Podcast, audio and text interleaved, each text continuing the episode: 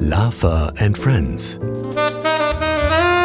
Der Genuss-Podcast von Johann Lafer, Deutschlands bekanntestem Fernsehkoch. Wir sind wieder da mit einer neuen Folge von und mit Johann Lafer und wieder lädt er einen prominenten Wegbegleiter ein und verwöhnt ihn mit einem Überraschungsgericht heute. Liebe Sabrina, du sagst es. Und heute erfahren wir, ob Komiker im echten Leben bierernst oder doch urkomisch sind. Mein heutiger Gast ist der Comedy-Star und ein guter Freund von mir, Bernhard Hoecker. Na dann verrate ich erst einmal ein paar Eckpunkte zu deinem heutigen Gast. Bernhard Hohecker, eigentlich Bernhard Hohecker von Mühlenfels, ist geboren und aufgewachsen in Neustadt an der Weinstraße. Mit zehn Jahren zog er mit seiner Familie nach Bonn und ging auf das Clara Schumann Gymnasium. Nach dem Abitur studierte Bernhard Hohecker zunächst VWL bis zum Vordiplom. Seine Laufbahn als Komiker und Kabarettist begann er bereits während seines Studiums. Von 2001 bis 2003 war er beim legendären Improtheater in Bonn die Springmaus tätig. Parallel dazu stand er schon mit seinem ersten Soloprogramm auf der Bühne. Bekannt ist der Comedian vor allem durch diverse Auftritte in der Comedy-Sendung Switch. Der Ausdruck aus der Sendung Hohecker, Sie sind raus wurde in Deutschland ein geflügeltes Wort. Nach Switch war er im Rateteam der Quiz-Sendung Genial daneben und auch bei Das Quiz mit Jörg Pilawa. Ob Schillerstraße, Switch oder wer weiß denn sowas, Hohecker bringt als sympathischer kleiner Mann die Menschen zum Lachen und ist einer der beliebtesten Comedians Deutschlands. Lieber Bernhard, ich bin so glücklich, wirklich glücklich, dass wir mal hier in Ruhe sitzen können und äh, über verschiedene Dinge des Lebens uns unterhalten. Du kommst gerade von, wer weiß denn sowas? Ja, genau. Also das gebe ich natürlich erstmal zurück. Ich freue mich auch total, dass wir mal in aller Ruhe an einem Tisch sitzen können. Eine Frage, die natürlich jetzt kommen muss, wer hat öfter gewonnen, Elton oder Bernhard? Gewonnen haben wir beide am meisten, weil wir sehr viel Spaß haben dabei. weil das, was man, also ich bin ja Wissenschaftsfreund und deshalb liebe ich ja den Irrtum, weil nur der Irrtum ist der, der uns weiterbringt. Und deshalb hat man eigentlich auch gewonnen, wenn man verliert, weil man natürlich dann viele Sachen weiß. Aber ähm, ich habe es aktuell nicht verfolgt, wie es jetzt gerade steht, weil das, ich versuche, dass das für mich nicht in den Vordergrund kommt, weil sonst hat man bei der ersten Frage, die man falsch beantwortet, schon im Kopf, dass man nachher verliert. Und dass das schlecht ist. Und das führt dazu, dass man auf einmal so einen Druck in der Sendung bekommt. Das sollen andere machen, andere ausrechnen. Ich mache am Ende des, äh, wenn die Staffel durchgesendet ist, zähle ich einmal durch und das war's. Als ich mal bei dir war, eine Frage, ich weiß ja auch zum Essen gehört, da war so eine Frage, so eine japanische Methode, das ist Sri Raj sowieso Methode, äh, beinhaltet was? Äh, die, die Leute gehen zu Fuß, die arbeiten nur die Hälfte oder sie essen, dass der Magen nur zu drei Viertel voll ist. Kannst du dich noch erinnern? Da kann ich mich dran erinnern. Ich glaube, das war es auch. Ne? Ja, genau. Drei Viertel. Also, ja, Aber dann habe ich gesagt, ja, wie soll ich denn wissen, weil mein Magen drei Viertel voll ist? Ja, ich ähm, finde, bei vielen Sachen kann man wie das bei vielen auch so, das ist, ist ja, dann hat ja schon was mit Ernährungsphilosophie zu tun. Ja. Ähm, ist es halt, naja, muss, muss man es irgendwie spüren. Man soll ja immer essen, so viel essen, dass es einem danach besser geht als vorher. Ja. Und ich habe schon oft gegessen und nachher ging es mir schlechter als vorher. und das, obwohl es lecker war. Okay. Aber bevor wir jetzt übers Essen reden und über das, fangen wir mal ganz von vorne an. Das erste, was mich überrascht hat, als ich natürlich mich mit deiner Person so im Detail beschäftigt habe, du bist Pfälzer. Ich bin Pfälzer. Ich bin zur, also mein Vater kommt aus der Pfalz, Ludwigshafen, aus Lö. Ja. Und ist, äh, wir waren dauernd in der Pfalz, haben Urlaub gemacht und meine Mutter kommt aus Düsseldorf. Deren Großmutter wiederum kommt aber auch aus der Pfalz, lustigerweise aus demselben Ort, aus dem die Vorfahren meines Vaters kommen. Bist du mit dem Pfälzer Wein groß geworden? Ich bin mit dem Pfälzer Wein groß geworden in dem Sinne, dass ähm, wir haben oft, mein Vater ist großer Weinfan gewesen und hat, äh, das gab natürlich immer wieder mal Weinproben bei uns. Wir haben dann in Musbach unseren, äh, unseren Haus- und Hof-Winzer gehabt, wo wir immer runtergefahren sind und haben das dann, haben dann Wein mit nach oben gebracht. Für alle die, die aus der Region kommen, die kennen sicherlich den großen Sandstein-Esel oberhalb von Neustadt an der Weinstraße. Das ist die Musbacher Eselshaut. Und ich habe damals Fotos gesehen von ähm, einem Winzer von unserem Haus- und Hofwinzer, dem Herrn Ost, als sie dieses Ding aufgebaut haben. Und das war dann der Grund, immer diesen Wein zu kaufen. Und mein Vater hat den schon immer immer, ich selber bin gar kein, was Alkohol angeht, bin ich sehr vorsichtig. Ich trinke sehr wenig Alkohol und bin auch kein wirklicher Kenner, außer es geht so ein bisschen um Whisky. Und ähm, wir hatten aber mal eine Frage, was das größte Weinanbaugebiet in Deutschland ist. Ja. Und da war natürlich Rheinland-Pfalz dabei, das Frankenland und Rheinhessen. Und Rheinhessen Rhein war dabei. genau. Und das war's dann auch. Aber ich konnte es nicht anklicken. Ich musste die Pfalz anklicken, weil es ist einfach das großartigste Weinanbaugebiet. Prompt habe ich diese Sendung verloren. Schauspieler, Komiker, Moderator, diverse Radiosendungen, Switch Reloaded, genial daneben, wer weiß denn sowas. Was ist denn jetzt der Bernhard wirklich? Der Bernhard ist ein Mensch, der das unfassbare Glück hat, sein Hobby, nämlich die Unterhaltung im weitesten Sinne, äh, zum Beruf gemacht zu haben.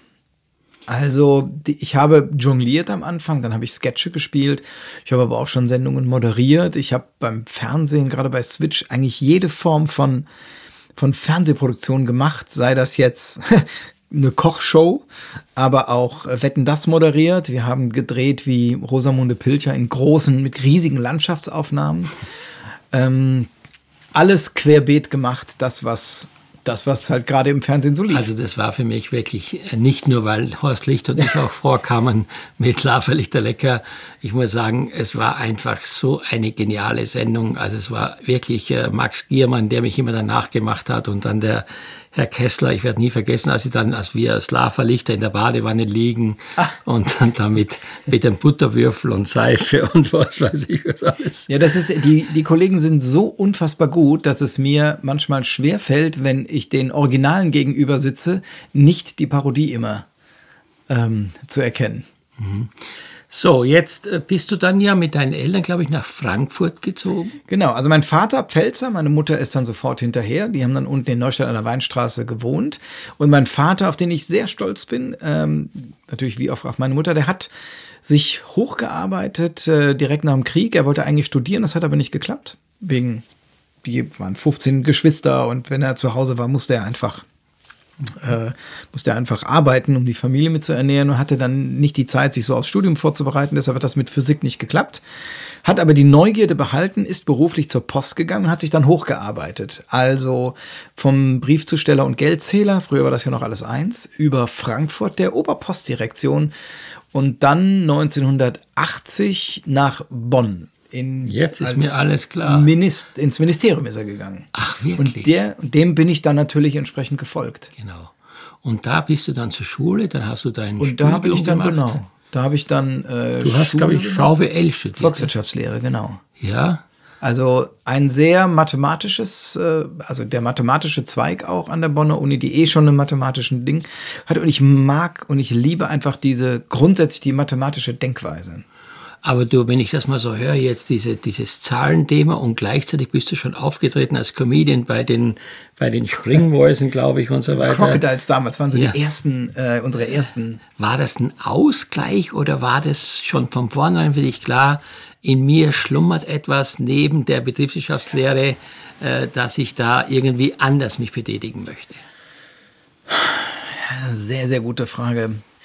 Wir sollten von äh, vom Tisch und Stuhl sollten wir auf ein Sofa wechseln, weil wir jetzt ja psychotherapeutisch werden. Das ist wirklich, das ist wirklich eine sehr interessante Frage. Ja, nein, Ich würde ja, die- es, nein, nein, ich finde es sind ja zwei, ist aber wenn man Ja, von der. Grundstruktur her das Thema nimmt, ich meine, das ist ja so konträr, dass einer sagt, also äh, Bühnenshow und gleichzeitig äh, diese Lehre mit Zahlen, das ist irgendwie konträr. Das denken viele. Ähm, es ist aber so, dass, dass es letzten Endes habe ich das, was ich auf der Bühne mache, ich erzähle das, was mich interessiert.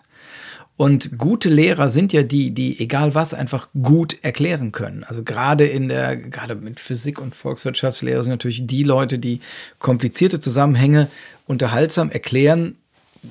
Das passt ja dann schon auch zusammen. Also gerade diese ganzen Science Slams, die in den letzten Jahren so immer bekannter geworden sind. Und bei mir war es aber, ich fürchte, au- ausschlaggebend war bei mir, dass ich unfassbar faul bin. Und damit ich etwas mache, muss es mir wirklich Spaß machen. Und ich hatte während des Studiums schon angefangen, auf irgendwelchen Messen zu arbeiten. Und dann kam irgendwann mit den Crocodiles ein Kontakt zum Fernsehen. Dann haben wir Switch-Casting gehabt und die erste Staffel gedreht. Und das war 96, 97 und ähm, da habe ich einfach gemerkt, ich habe überhaupt gar keine Zeit mehr zu studieren, weil es einfach, das ist ja ein richtiger Beruf, den man äh, zeitlich, der sehr viel Zeit frisst. Und habe dann auch festgestellt, dass es mehr Spaß macht und dass man besser davon leben kann als von äh, ja, als von Studentenjobs. Und dann habe ich das einfach ganz klassisch sein lassen. Ich sage mal so, hätte es nicht geklappt, hätte ich wahrscheinlich VWL weitergemacht und irgendwas ja. anderes dann gefunden. Aber ich habe natürlich das große Glück, dass es geklappt hat. Stimmt das, dass Bastian Bastewka in der gleichen Schule war wie du? Ja, der war eine Stufe unter mir. Ja. Und ich, kann ja mal sagen, ich glaube, ich habe ihn entdeckt damals. Wirklich? So muss man sagen. Denn der, er war in der Theater AG, hat da schon ich mal ganz gut gespielt so. Und dann äh, habe ich mit dem Oliver Oerker zusammen, also meinem Jonglierkumpan, haben wir eine AG gegründet, wo wir ihn auch gefragt haben, ob er nicht auch ein paar Sketche spielen will mit Karot Wenzel zusammen. Und dann haben die beiden quasi dann da ihre Sketche gespielt und dann haben wir gesagt, komm, wir machen das zu viert weiter, weil so eine Schul-AG natürlich immer an einen Ort gebunden ist. Man hat Leute dabei, die mehr oder weniger motiviert waren und wir hatten richtig Bock auf die Bühne zu gehen und sind dann mit vier Leuten und den Comedy Crocodiles ich würde schon sagen, auf Deutschland-Tour gegangen. Also wir waren in, in Saarbrücken und in München. Das waren so unsere beiden weitesten Strecken und Berlin natürlich. Also entdeckt ist natürlich übertrieben, wir haben einfach zusammen nein, angefangen. Nein, aber, ich finde ja, ich finde ja also ich finde ohne das ja so bemerkenswert, dass aus dem Rheinischen, wenn ich das mal so im Fernsehen mit Bonn sagen darf, dass wahnsinnig viele Comedians äh, aus dieser Gegend kommen. Woran liegt das? Ich glaube, dass der Rheinländer an sich ein unfassbar positiver Mensch ist, ein Optimist, ein ganz, ein ganz optimistisches Naturell hat. Der hat, also der hat keine Sorge vor einer Schneelawine, die den Berg runterkommt und nicht Angst vor einer Flutwelle. So, der hat so ein paar Berge und so einen Fluss. Das findet er irgendwie ganz schön. Woher das genau kommt, keine Ahnung. Vielleicht ist das diese Mischung aus dieses ständige Hin und Her, äh, diese preußische Ordnung, die kam, dann aber immer dieses französische Lebensgefühl. Vielleicht ist das so eine Mischung. Das wäre mal eine wirklich interessante Frage für einen Soziologen, der dem mal nachgeht. Mhm. Ähm, was natürlich extrem hilft, ist der Karneval. Ein, ähm, ein kulturelles Ereignis, das man mögen kann oder nicht. Mal ganz, da gibt es ja tausend Meinungen drüber.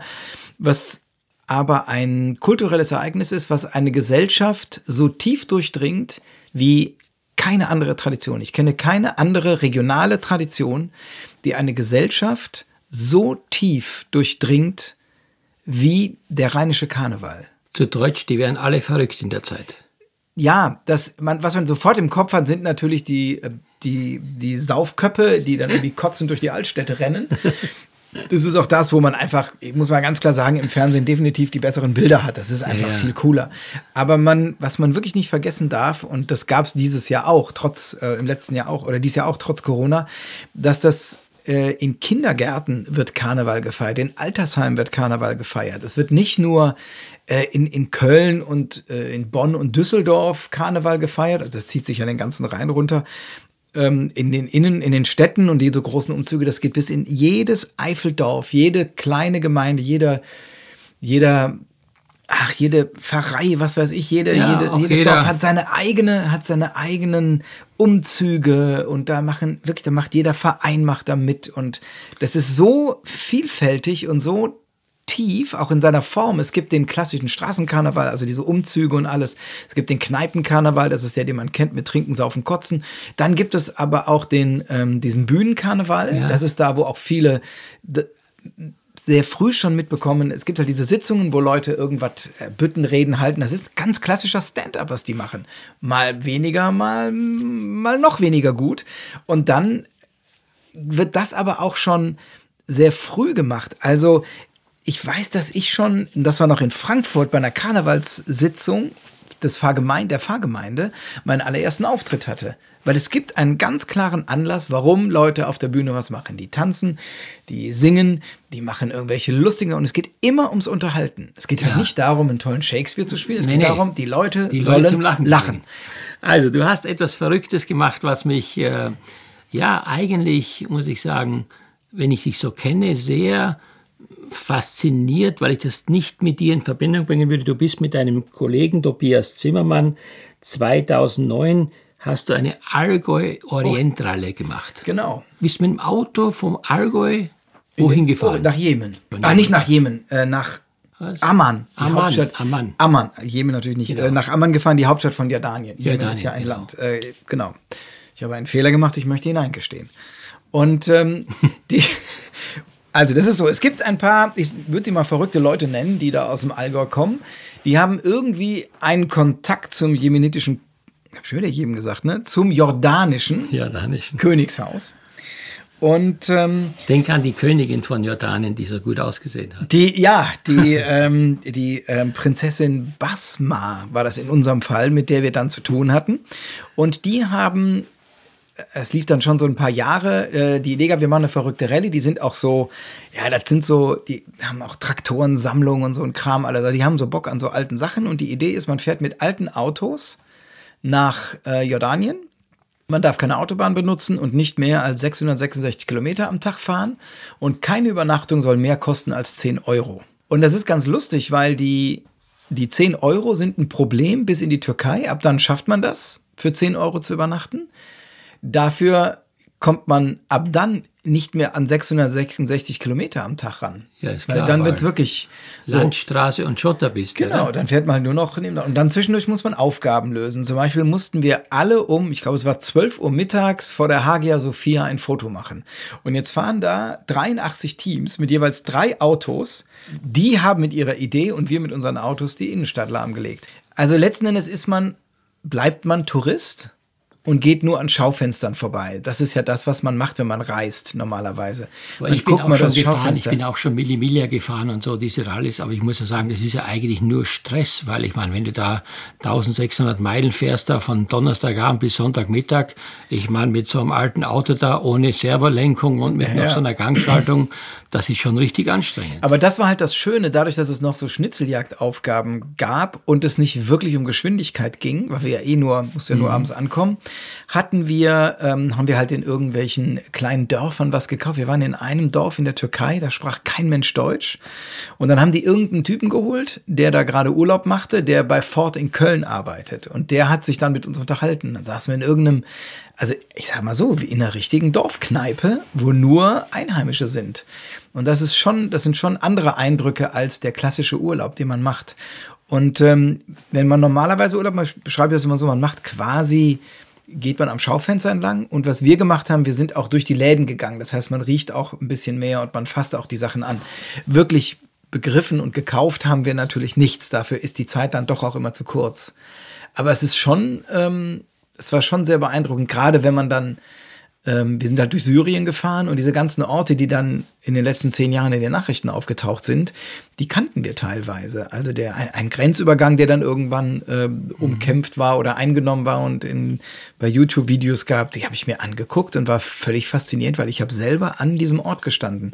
Und dann bekommt so ein Konflikt, bekommt dann eine andere Nähe. Andere, andere Bedeutung auch. Gell? Und mit diesen Reisen, die ich ja generell sehr gerne mache, bekommt überhaupt die ganze Welt eine andere Bedeutung und, und wird wächst zusammen. Würdest du das heute nochmal machen? Sofort. Ja. Ja.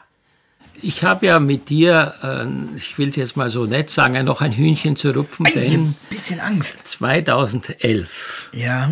ich sage nur Winterspiele der Stars. Ja, ja. Also wir waren, ich glaube, sechs Leute, gell? Äh, wir waren, wer denn in unserem Sechs Team Leute. alles? Ja. Also auf jeden Fall kann ich dir nur sagen, da kommt dieser Bernhard Hohecker. Es war Shorttrack, es war Eisschnelllaufen, es war Biathlon und was war das andere noch? Ah, das Curling. Ah, Curling. Und Curling war's noch.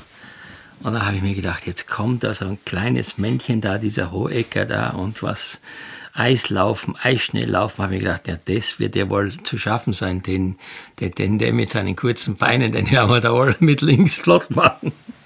Und ich muss sagen, Kompliment, du bist ja extrem sportlich. Also ich war so fasziniert. Ich meine, du bist ja auch Zweiter geworden damals, gell? Ja, und auch nur, weil der, das muss man ganz klar sagen, es gab zwei Fehler. Das eine war beim Short Track, das heißt, es ist Eisschnelllauf auf einer, ich glaube, die Runde selber ist nur 50 Meter, also eine sehr kurze, 100 Meter vielleicht. Und ganz also, eng und immer im ja. engsten Kreis. Und der Hannes. Jennecke, den möchte ich mal kurz erwähnen, der sich ja immer für die Tiere in der Welt einsetzt. Ja. Der hat mich mit dem Ellenbogen an die Bande gedrückt.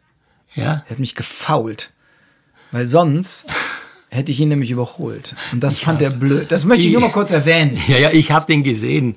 Ich bin aufgestanden, weil ich nicht mehr schlafen konnte vor Aufregung. Morgens um halb fünf war er schon trainieren draußen. Ja, der, war, der war sehr ehrgeizig. Der war sehr ehrgeizig. Der war und der, der andere Fehler war, ähm, ich konnte relativ gut schießen. Ja. Das hat super funktioniert. Allerdings habe ich, wenn es dann konkret wird, war die Aufregung, habe ich mit den ersten Schuss habe ich daneben gesetzt und den zweiten auf die erste Scheibe, den dritten auf die zweite und den vierten auf die dritte Scheibe geschossen. Und das hat habe immer getroffen. Und dann sagte einer vier Strafrunden, also Pausen. So, Wieso denn? Ihr habt doch getroffen. Ja, du musst aber den zweiten Schuss in die zweite, den dritten in die. Ja, ja, ist klar, du musst das genau da rein haben. So, und auf einmal war das das Problem, weil sonst hätte ich, ja genau, also solche, man findet immer Gründe, warum man ja. nicht gut war. Aber es hat auf jeden Fall totalen Spaß gemacht, ja, weil das eine, eine Form von, wahnsinnig. ich liebe das ja, mich mit neuen Dingen auseinanderzusetzen. Ja, es war so schön, das war im Rupperding noch in diesem neuen Eisstadion, weißt du noch, ganz Ach, neu. Es war so eine tolle Atmosphäre ja. mit vielen Zuschauern. Und eine super Stimmung. super Stimmung. So, jetzt aber müssen wir noch ein paar andere Themen kurz streifen. Wir könnten so viel länger über die einzelnen Themen sprechen. Reisen, als es noch möglich war, ist ja auch ein Thema bei dir. Neuseeland, glaube ich, ja. ist etwas, was dich sehr fasziniert. Ich habe das große Glück gehabt, für den neuseeländischen Tourismusverband eine Werbekampagne zu machen. Ah. Und ich wurde gefragt, ob ich Lust hätte, Werbung für Neuseeland zu machen. Dann habe ich kurz nachgedacht und dachte, wenn ich Werbung für Zahnpasta mache, bringen die die Zahnpasta zu mir nach Hause.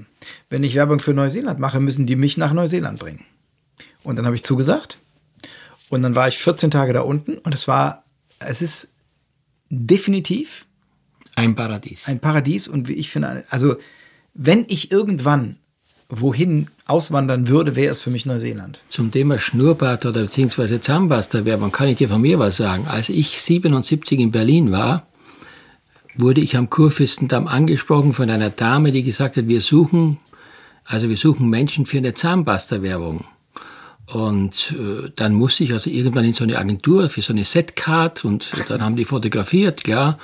Und dann habe ich irgendwann glaube, drei Monate später dann ein Schreiben bekommen, ja, Sie sind in der engeren Wahl, aber könnten Sie sich einen Schnurrbart wachsen lassen, damit der Kontrast zwischen dem Schnurrbart und der Zahnpasta in dem Fernsehspot besser zur Geltung kommt. Also ich damals habe natürlich versucht, alle Mittel, die es gibt, da hinzustreichen, damit wirklich mein Bart schnell wächst.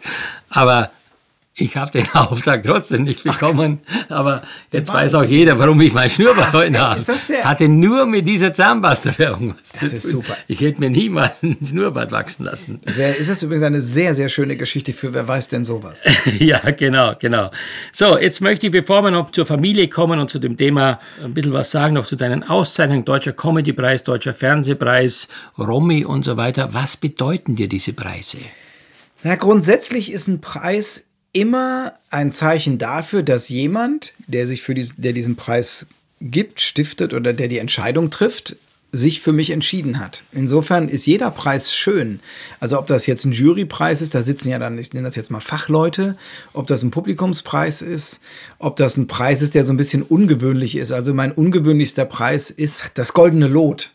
Das goldene, das? das goldene Lot ist ein Preis, den der Verband der deutschen Vermessungsingenieure vergibt. Was? Für Menschen, die sich für die Vermittlung des Berufsthemas Vermessungstechnik im weitesten Sinne, Vermessungsingenieurwesen, ähm, einsetzen. Einsetzen beziehungsweise äh, ja, bewährt, ja, bewährt die, die, haben. Die einfach da das Image damit helfen. So, ja. Und bei mir war es, war es das Geocachen, weil durch dieses Geocachen, was natürlich, also dann nicht nur durch mich, aber in der Zeit gerade so hochging und dann ich da ja irgendwie drei oder vier, drei, drei Bücher, glaube ich, oder vier Bücher dazu gemacht habe, hat den Leuten ein Verständnis dafür gegeben, was bedeuten eigentlich Koordinaten und wie ist die Welt vermessen und wer macht sich darüber Gedanken, weil eine Aufgabe ist auch, dass du halt dann in verschiedenen Koordinatensystemen. Du kriegst in der einen die Information und zur anderen musst du dann hin und dann musst du halt hin und her überlegen, wie kommt man dazu, wo liegen die Probleme auf Karten und so weiter. Also, dass man da das den Leuten ein bisschen näher gebracht hat. Und das Coole ist, ich sitze da zusammen mit Leuten, also da ist ein Astronaut bei. Wir sitzen dann, wir Preisträger sitzen dann da einmal im Jahr zusammen. Einer der, ich glaube, einer der ganz wenigen Veranstaltungen, wo ich wirklich immer hin will, also auch wenn es nicht ja. klappt, aber wo ich denke, das ist Da sitzt ein Astronaut bei, der halt natürlich irgendwas gemacht hat. Da saß einer bei, der ist zuständig für das Galileo-System, die ganzen ähm, Satelliten am Himmel. Es gibt einen, ähm, der hat den Mount Everest vermessen und erzählte dann, die sind halt dann bis zum Basislager oder bis, nee, bis zum letzten Lager und haben den Leuten ihre Gerätschaften mitgegeben und denen gesagt, sie sollen das vermessen. Und, ja, ist gar kein Problem, machen wir. Und dann gesagt, ihr müsst nur dran denken, die Bergspitze auf Mount Everest müsst ihr vom Schnee befreien, damit ihr auf den Stein kommt, weil das ist die oberste Spitze. und dann haben die Bergsteiger gesagt, du hast ja wohl nicht mehr alle. Ich kletter doch nicht noch zehn Meter Schneewehe hoch, damit die nachher nicht auf meiner auf meinem Zettel steht. Ich rechne das mit. Ich muss das da hochlatschen. Okay. Und dann hatten die da so ein bisschen ein Problem, weil das eine ist der Wissenschaftler, das andere war der Bergsteiger, weil dem ist total wurscht, worauf er klettert. Ne? Und dann haben sie sich darauf geeinigt, wir machen folgendes. Du misst zweimal. Du misst einmal die Schneespitze, da wo du gelandet bist, und dann misst du für mich nochmal das mit dem Felsen. Einfach so, einfach so für die Karten. Du hast äh, eine Familie, zwei Kinder. Äh, welche Rolle spielt bei dir der Genuss? Ach, sehr lustige, sehr, der, ja. Ähm, der, das, ich musste, ich musste jetzt echt mal drüber nachdenken, was ist überhaupt Genuss? Also ich genieße sehr gerne. Ja. Ähm, ich, und ich kann auch Dinge genießen, losgelöst von ihrer Qualität. Ich, also, bei, also ich erkläre das kurz. Ich bin, ich liebe Currywurst. Ja. Das ist für mich da Currywurst und Nudeln, das sind für mich die zwei Dinge, die auf einer einsamen Insel und ich käme locker den Rest meines Lebens klar. Und ähm, das muss, natürlich ist eine super Currywurst was Tolles und ich liebe auch ah, Essen aus ganz vielen Details und mit ganz vielen, also ich meine, wem erzähle ich was über, Ja. über Vielfalt im Essen? Das kann ich sehr genießen. Was ich aber auch genießen kann, ist, wenn ich mit, mit Leuten unterwegs bin, der Frühling kommt und man ist an der Currybude, holt sich eine Currywurst mit Pommes, die halt nur von der Currybude kommt jetzt, ne? Und man hat dieses, ich kann jetzt hier einfach sitzen mit jemandem, etwas essen, was jetzt kein tolle, aber was ich einfach und einfach die Situation, ich genieße Die Situation. die Situation in Kombination mit diesem Essen oder auch Chips. Ich meine, in Chipstüten, da sind jetzt meistens ganz normale, aber ich kann es, wenn ich da sitze und habe so eine Chipstüte und kann die essen und, oder fahre nach Hause nach einem Auftritt und habe so eine Chipstüte aus dem Theater mitgenommen und esse, da habe ich so ein, das ist für mich so Genuss, dieses, das, Ja, Bewusst, dann- dann- das Bewusstsein über die Situation. Lieber Bernhard, das Gespräch, das ist so intensiv und äh, so auch äh, wirklich für mich informativ und so viel Wissenswertes, auch über deine Person, was man so in der Öffentlichkeit zum Teil gar nicht weiß. Ich finde, wir sollten jetzt eine kleine Pause machen. Ich gehe jetzt nach draußen und hol erstmal was zum Essen und dann schauen wir mal, wie es gestärkt weitergeht. Sehr gerne. Ich würde hier einfach warten und mich überraschen lassen. Ja. Wie schmeckt's dir? Total lecker. Was sind so dein, deine Favoriten? Sind dann, machst du lieber Desserts oder Soßen oder Gemüse? Ist es Fleisch? Da gibt es wahrscheinlich auch so ein. Also, es gibt ja bei meinem Podcast meistens nur Nachtisch, weil ich bin ja so ein leidenschaftlicher Patissier. Ich bin ja auch da groß geworden und habe ja viele Jahre mich intensiv nur mit diesem Thema beschäftigt. Das war meine ganz, ganz große Leidenschaft zu Beginn meiner Ausbildung und Karriere. Weil ein Dessert ist immer der krönende Abschluss. So ein bisschen vergleichbar wie bei dir, wenn du auf der Bühne stehst, die Zugabe, oder? Die Zugabe, der, der Schlussgag. Der Schlussgag. Das, ähm, das große Finale, das Feuerwerk. das Feuerwerk, Ja. genau. Ja. Jetzt äh, haben wir ja schon sehr viel äh, erfahren über deine Person. Wie wie gesagt, Familie habe ich gesagt, zwei Kinder. Äh, ob du ein Genussmensch bist, haben wir kurz angesprochen. Aber was mich so fasziniert ist, du machst dich ja sehr gerne über andere Menschen lustig. Ja, Ja, ja, ja, muss ich ja, ja sagen. Ja. und was ist denn der Anlass oder was muss die Person haben, damit du dich über ihn lustig machst? Ja, also ich muss jetzt erstmal über die Formulierung über jemanden lustig machen. Ist natürlich, das hat bei mir erstmal ausgelöst, nee, natürlich nicht, aber es stimmt natürlich nicht ganz, weil natürlich sind die Witze, die ich mache, funktionieren auch über äh, indem man Defizite von anderen Leuten zeigt. Also bei Switch war es immer relativ einfach. Also entweder war die Sendung katastrophal, die die Leute gemacht haben, und man möchte den Leuten zeigen, wie bekloppt die Sendung ist. die Leute fanden die so doof oder irgendwie, ja, Parodienwert oder Verarschungswert, wie auch immer man das bezeichnen will, dass man sagt, man macht das. Oder aber, das ist der dritte Punkt, aus Respekt, weil man sagt, das sind echt coole Leute. Und es macht Spaß, die nachzumachen. Das, was sie so toll machen, einfach runterzubrechen. Es ist es für die Person, die von dir nachgemacht wird, eine Ehre? Das muss die Person immer selber entscheiden. Da gibt es alles. Es gibt die einen, die, ähm, für die ist das eine Ehre und dann gibt es andere, die fanden das richtig blöd. Und ansonsten versuche ich es eigentlich zu, also meine, es ist, ich versuche es immer zu vermeiden, Leute zu verletzen.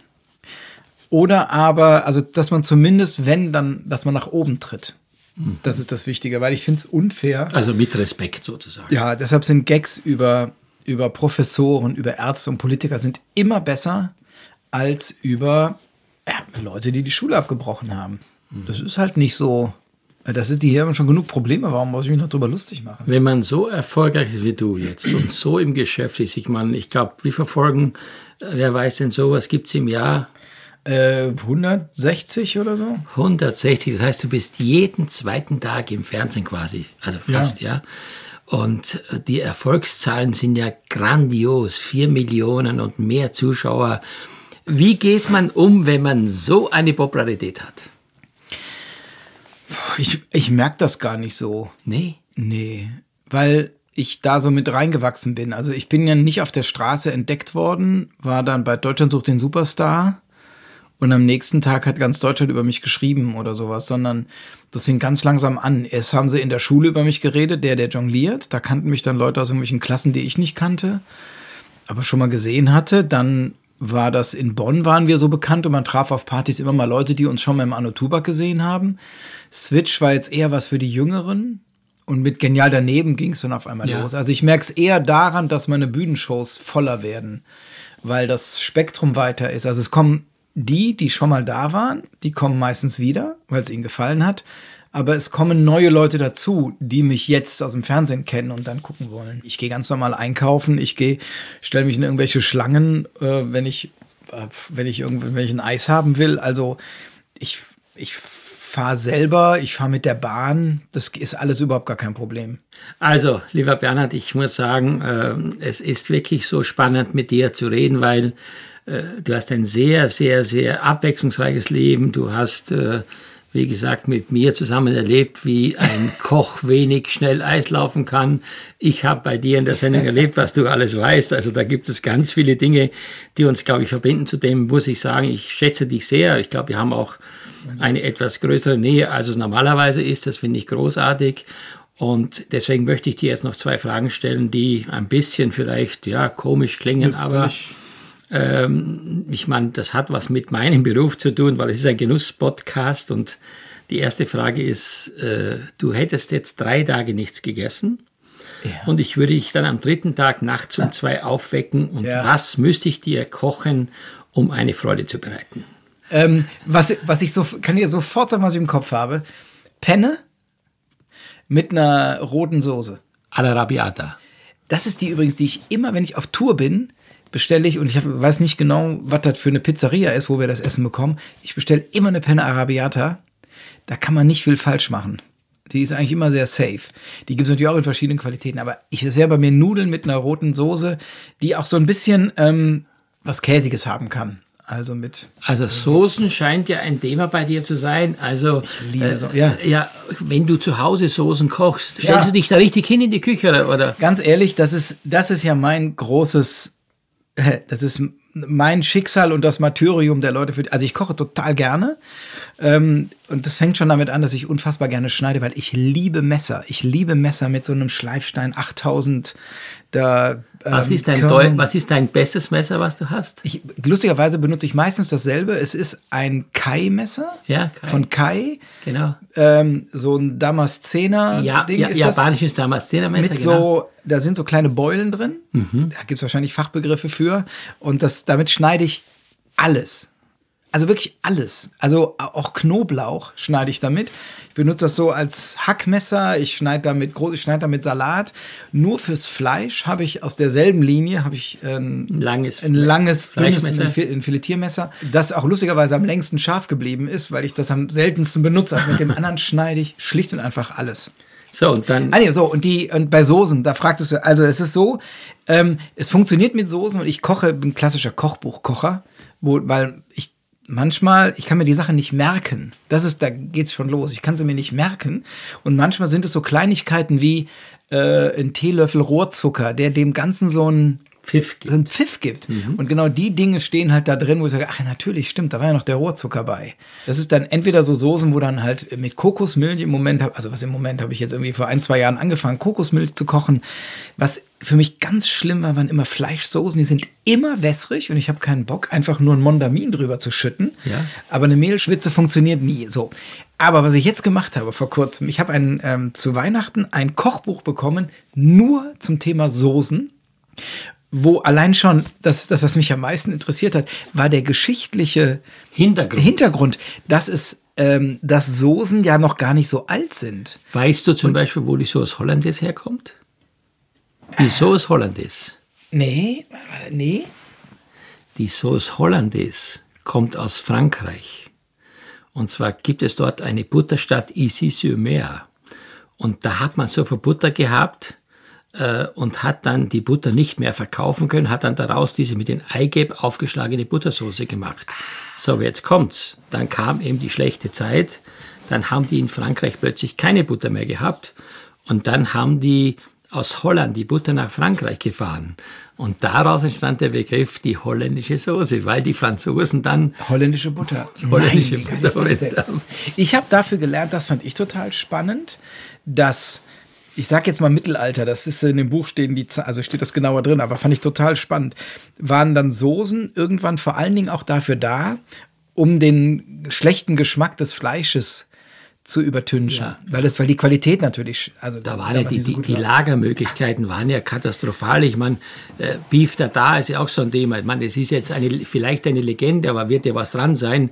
Man hat ja gesagt, dass die Tatarenritter früher das Fleisch unterm Sattel, Sattel. Weich, weich geritten haben. Also ich möchte mir das jetzt nicht vorstellen, auch nicht essen. Aber weißt du, äh, es ist sicherlich an vielem was dran. ja, klar. also kann mir das, also das war natürlich ein Riesenproblem damals. Und die sind dann, daraus hat sich dann entwickelt, dass, dass Soßen einen so starken Geschmack bekommen, dass man das Original nicht mehr, nicht mehr schmeckt. Und das ging wohl so weit, ich finde es gerade lustig, dass ich in deinem Podcast dir was über die Geschichte von ja, Kochen bitte, erzähle. Bitte, bitte, bitte. Dass man quasi, man hat dann irgendwie eine, eine Ente oder eine Wachtel oder ein Eichhörnchen aus dem Wald geholt. Eine Wachtel wahrscheinlich nicht, also irgendwas, ja. was halt so rumflog da.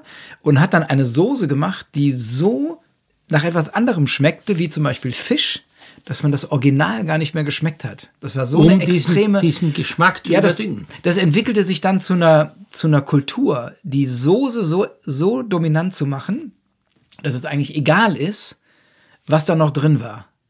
Und das hat dann irgendwann wieder aufgehört, dass man natürlich wieder das Original haben will. So, und in diesem Buch, und da kommen wir zu, meiner, zu meinem letzten Soßenerlebnis, eine Demiglas heißt das? Ja, Demiglas. Also ich habe mir, man holt sich Knochen, das ist schon mal lustig, in, zu, in, zum Metzger zu gehen und sagen, guten Tag, ich hätte gerne Knochen. Dann wurden die Knochen für 40 Minuten in den Ofen gepackt. Gebräunt, geröstet. Ge richtig geröstet. So, dann kam Gemüse drüber und Gewürze. Dann waren halt nochmal 20 Minuten da drin. Dann kam das Ganze in den Topf. Dann wurde da Rotwein rein und Brühe, die ja schon konzentriert ist. Dann kochte das Ganze fünf Stunden. Dann muss ich das irgendwo durchseien. Ja, durchsieben. Und das, die Siebe, die wir zu Hause haben, sind natürlich zu grob, weil das, und dann muss ich ein, habe ich ein Handtuch genommen, das war natürlich danach nicht mehr zu gebrauchen und habe das dann da durchgekriegt. Aber das, was danach rausgekommen ist, das war so lecker, dass ich für einen Moment das Gefühl hatte, so fühl, also das erinnerte mich an das Gefühl, wenn du nach einer langen Wanderung auf dem Gipfel eines Berges stehst und, und die Aussicht genießt. Und du merkst, ganz ehrlich, dieser ganze Aufwand hat sich total gelohnt. Ja, klar. Da ist was bei rausgekommen, das ist total wenig. Ich meine, was war das für ein kleines Töpfchen mit Soße? Aber das ist so lecker. Aber weißt du, viel kann jeder, gut können wenige. Oder ja. sehr gut können wenige, oder? Und das war so mein letztes Soßenerlebnis. Ja, das ist. Äh, ja. Und da habe ich auch gemerkt, was die wirkliche Leistung in einer, in einer Küche, in einer Großküche oder dann insbesondere in einer Qualitätsküche ist. Nämlich eben nicht, also ich meine, in Gulasch schneiden und dann lange Ja, ja, kochen klar. lassen. Mache ich, also Scheckediner Gulasch jetzt gemacht, total lecker. Natürlich zu flüssig wieder, aber gut, was soll's. Mit Nudeln natürlich. Aber ähm, dass wenn ich für viele Leute sowas mache, die muss ich ja immer vorbereiten. Das heißt ja unfassbar viel Aufwand, Ja, um an eine ganz kleine Inkredenzie zu kommen. Da gibt es auch in der Bevölkerung wahrscheinlich nicht das Bewusstsein, denn ich glaube, das Angebot für Soßen, die wirklich natürlich gekocht sind, ist komplett gleich null, weil ja man kann es nicht verkaufen, weil die Leute einfach würden sagen, für so ein kleines Gläschen Soße da 10 Euro, würde jeder sagen, sag mal, spinnen die, was haben die denn da gemacht? Also daran sieht man, dass das Rausbekommen einer Essenz von einem Produkt natürlich sehr viel Aufwand bedarf und ich bin so stolz oder so glücklich, dass du dich mit dem Thema so beschäftigst. Also Ich war völlig, ich war völlig überrascht, was das, was das, äh, was Ja. das für eine Erfahrung war. Genau. Das, das hat so einen Spaß gemacht, dass ich das auch wieder machen werde. Einfach, weil einfach, weil dann kommt halt was raus. Wir hatten dann so drei Töpfe, so drei so Mini-Dinger. Das eine haben wir am Abend noch gegessen mit so einem Porterhaus zusammen. Vor allen Dingen, du machst dann Soße und da kommen nur so drei Ringe Tupfen, drüber. Der Tupfen. kommt ja, wird ja gar nicht, wo ich, wo ich in Restaurants immer denke, Leute, ganz ehrlich, wie soll ich denn da ein Brot reintunken? Der ist so alles weg. Aber der Geschmack ist so intensiv, dass der eigentlich völlig reicht.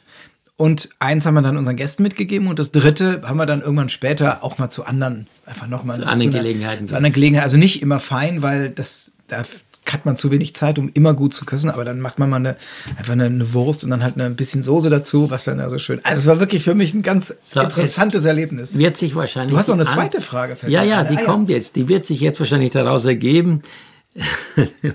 jetzt könnte ich ja sagen, für deine Henkersmahlzeit Ja. ein Liter Soße. Nein, was müsste ich dir kochen, wirklich als Henkersmahlzeit? Ich bin wirklich bei so, bei einem, bei einem guten Fleisch, bei so einem Gulasch mit Nudeln. Ich bin immer bei so, Schmorgerichte? bin ein, Sch- Schmoren, jetzt wenn es einfach lange, Gabeln. ja, ich glaube, ich bin so ein, war das nicht so der klassische, äh, so klassische Hausmannskost, ein bisschen arme Leuts essen, wo man Reste zusammenschmeißt und so lange So ein Eintopf? Ja, so ein Suppen. Ey, mit Suppen kannst du mich überall hinkriegen. Ich liebe Suppen. Ja. Total lecker. Alles von egal. Was hat denn deine Mutter früher für dich aus deiner jetzigen Sicht am besten gekocht? Ja, es war das Gulasch, muss man leider wirklich sagen, das Gulasch. Die Hasensoße zu Weihnachten, da denke ich immer dran. Also zum Wildhasen. Zum Wildhasen, den gab's immer, da gab's immer Haas. Und ähm, da gab's dann so eine Soße, die hatte so kleine weiße Punkte, keine Ahnung warum, aber ich habe die so im, so eine helle Soße mit dem. Und ich habe den Hasen nie gemocht. Weil der hatte noch so Augen und so was alles. Weil den hat mein Vater auseinandergenommen. Aber ich habe immer die Soße gegessen mit Nudeln, Kartoffeln, was es gab. Ich esse aber, habe ich festgestellt, also heute gab's zum Beispiel eine, irgend so eine asiatische ähm, Gemüsebowl mit Reis. Ähm, Also ich bin relativ unkompliziert. Pflegeleicht. Pflegeleicht. Ich bin, wie gesagt, der Genuss ist nicht das Essen an sich, sondern die spezielle Situation drumherum. So vom Ding. Lieber Bernhard, ich äh, bin total glücklich. Ich habe mich so gefreut, dass ich mit dir mal außerhalb einer Fernsehsendung in einem Raum sitzen durfte. Auch ich möchte mich ganz herzlich bedanken für die Einladung, für das Gespräch. Ich liebe es ja immer, Fragen gestellt zu bekommen, weil nur dann denkt man über sich selber nach.